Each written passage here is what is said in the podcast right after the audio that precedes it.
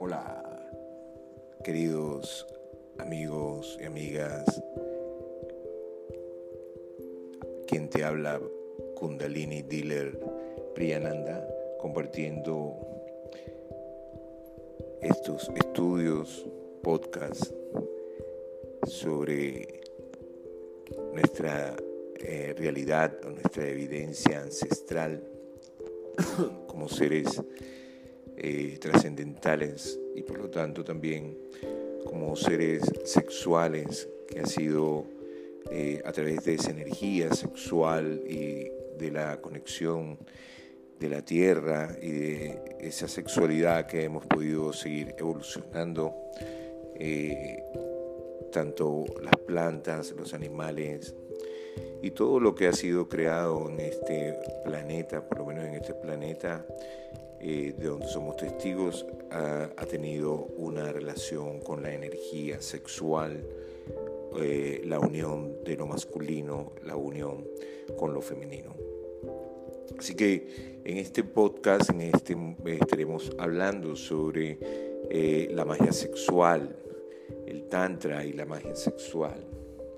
Y así lo primero que vamos a hacer es hablar sobre la magia qué, es la magia, qué podemos entender por magia. Y cómo podemos entender esas implicaciones de la magia sexual en nuestro camino, en nuestra vida y también en el universo, hablando de la magia sexual, pues también como esa energía mágica, eh, procreadora, dadora de vida y de reconexión con la fuente orgásmica eh, de donde todos venimos. Así que la magia es una palabra de origen persa y su raíz es magi. La raíz de magia es esa palabra magi que significa sacerdote persa. También significa encantador o hombre sabio. Eh, generalmente aquellos que interpretaban los sueños también se le llamaba magi eh, adoradores del fuego, también tenían esa terminología, y algunos términos relacionados con magister, profesor o maestro, y magus o mago o adepto. Así que cualquier diccionario eh, y también en, Google, si quieres, hay una diversidad de palabras que usan el prefijo griego mag, que significa gran similar al sánscrito Maha, que también significa gran, como Maharaj, gran rey, o por ejemplo Mahatma Gandhi, gran alma. Maha significa también grande o gran, como Ma, que significa gran. Así que Maha y gran significan gran, eh, o grande o supremo. Las palabras con connotaciones mágicas también incluyen la palabra magistrado, que comienza también con ese prefijo magi, magistrado, gobernante, magnate, también tiene ese prefijo de magia, gran hombre, magnate, magnificente, aquel que hace grandes cosas, magnilocuente, aquel que tiene un lenguaje elevado y facilidad con la comunicación, con los mantras, con las palabras de poder, es un magnilocuencia o un magnilocuente. Magnanimidad, que significa grandeza mental. Y finalmente la palabra también muy importante que nos eh, conecta a nosotros, eh, magnetismo, una palabra que también viene de ese prefijo magia, magnetismo. Y así pues también está relacionado con eh, la palabra prana, aura, orgona, polaridad, esos conceptos también están relacionados con las doctrinas mágicas del magnetismo psíquico. Por ejemplo, eh, Aleister Crowley afirmó que la magia es el arte y la ciencia de conseguir que ocurran cambios en la conciencia de acuerdo con la voluntad. sea, voy a repetir que la magia es el arte y la ciencia de conseguir que ocurran cambios en la conciencia de acuerdo con la voluntad. Así que aunque nosotros tendemos a no verlo o no darnos cuenta, eh, todo lo que hacemos es magia, porque cada vez que queremos algo y causamos su materialización, se ha llevado a cabo un acto mágico. Por ejemplo, un cambio sucede conforme al deseo.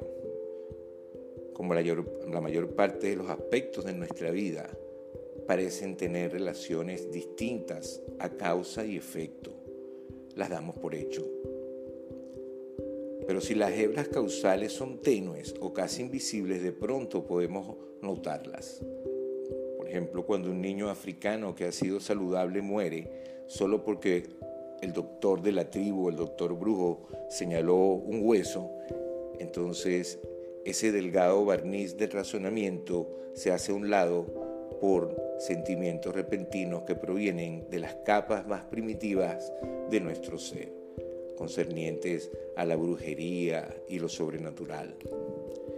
Esto en cambio puede contraponerse con racionalizaciones como es psicosomático y si logramos calmarnos podemos sumergirnos una vez más en la ruta del pensamiento y sentimiento de la vida diaria. Así que lo más importante que tenemos que comprender eh, sobre esta magia sexual es que ella descansa sobre el hecho de que el evento psicofísico, psicológico, psicofisiológico más importante en la vida de un humano es un orgasmo. El evento psicofisiológico más importante en la vida de un ser humano es un orgasmo. Así que la magia sexual es el arte y la ciencia de poder utilizar esa experiencia sexual para la materialización concreta del deseo o la voluntad y la expansión de la vida interior.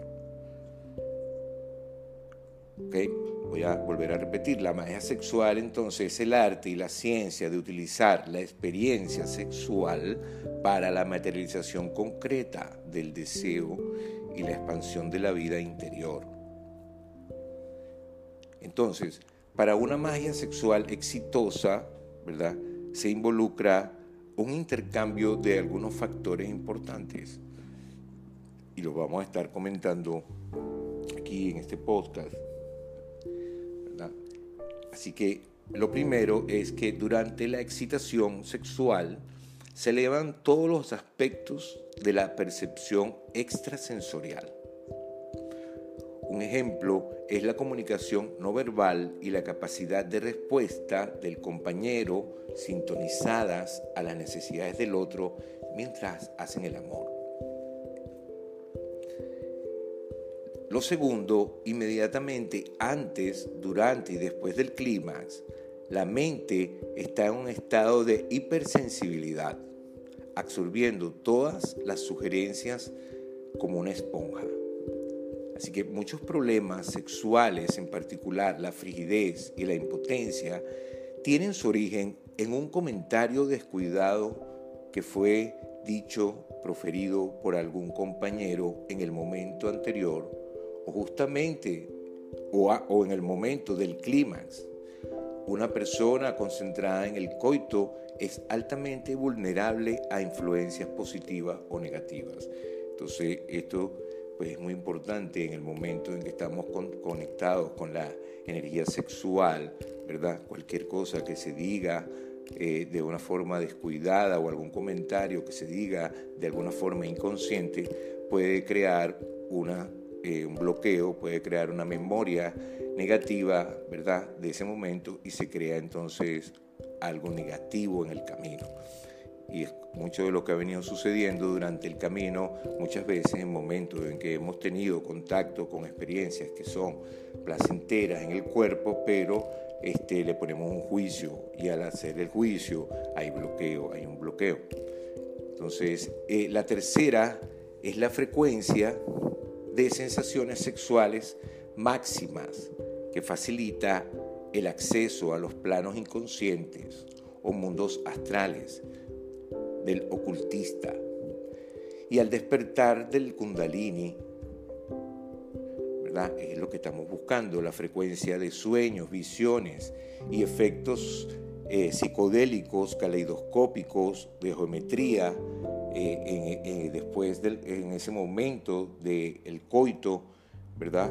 Eh, se puede alcanzar esas visiones, esos estados alterados de conciencia, donde se, se puede decir que se abre un portal, un portal interdimensional para entrar en otros estados de experiencia del ser, donde somos más sutiles, donde somos energía, energía orgásmica, energía de luz, energía de amor, energía eh, cósmica. Entonces, esto es importante, ¿verdad? Este, la frecuencia de sensaciones sexuales máximas, ¿verdad? Buscar sensaciones máximas sin buscar desperdiciar esa energía, sino buscar nuevas sensaciones, ir construyendo nuevas sensaciones, acumulando nuevas sensaciones, hasta poder ir acumulando suficiente energía para poder abrir esos canales y entrar a esos planos inconscientes donde trascendemos lo sexual, trascendemos el sexo, trascendemos el cuerpo, pero es a través de esas sensaciones, a través del cuerpo o de lo sexual, que puede ser con coito o sin coito. Entonces, durante ese proceso orgásmico, ¿verdad? Eh, o durante el orgasmo, mucha gente ha experimentado al menos una vez un verdadero samadhi, ¿verdad? Incluyendo la eternidad y la disolución total del ego, acompañado por la sensación subjetiva de ser absorbido por su pareja. Entonces, esto quiere decir que podemos alcanzar un estado eh, o una pequeña eh, eh, chispa de lo que es ese, ese samadhi o ese estado del ahora, del presente, aunque sea en una pequeña eh, experiencia donde tenemos un pequeño orgasmo genital. Eso sí, ella es un llamado a poder sostener más ese espacio, ese, ese lugar donde podemos conectarnos, donde desaparece el ego eh, desaparece la personalidad, por eso es un estado de muerte, por eso también se le llama la pequeña muerte al orgasmo. Puede ser una pequeña muerte o también puede ser una muerte más larga y más profunda de acuerdo a cuánto tiempo pueda sostener ese estado orgásmico. Mientras ese estado orgásmico está, entonces hay un estado de muerte y a la vez de un renacer interior de la fuente eterna de que eres. Así, al igual que muchos aspectos del ocultismo hindú, tiene también sus raíces en el Tantra y una gran parte del ocultismo occidental también se ha derivado de esa triada semítica del judaísmo, el cristianismo y el islam, la cual a su vez ha sido influida por la aún más antigua cultura egipcia.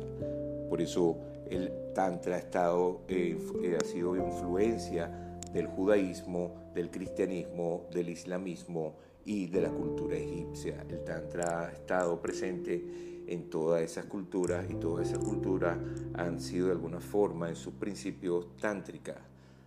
Así que probablemente la mejor prueba de que en el mundo antiguo se reconocieron los aspectos ocultos del sexo puede observarse en la civilización del Valle del Nilo y su adaptación del Anka, o la cruz ansata como emblema religioso. Esta cruz, el taú, cornada por un óvalo, simboliza la vida eterna y la resurrección. El anca se encuentra en las manos de los dioses, en paredes de tumbas, tapas de sarcófagos y colocada en las manos blanquecinas y envueltas de los muertos. Este glifo fue puesto donde quiera que estuviera implícito el deseo de inmortalidad. O sea, este, este símbolo del anca significaba este, la inmortalidad, ¿verdad? Y significaba también la creación. Eh, el mito egipcio de la resurrección de Osiris en su hijo Horus y la preñación de Isis a través de sus ritos mágicos llevados a cabo sobre el cadáver de su esposo para reanimar el pene. Son leyendas que recapitulan la naturaleza secreta del Anka, de esta cruz antigua, de donde viene, de donde sale la cruz actual.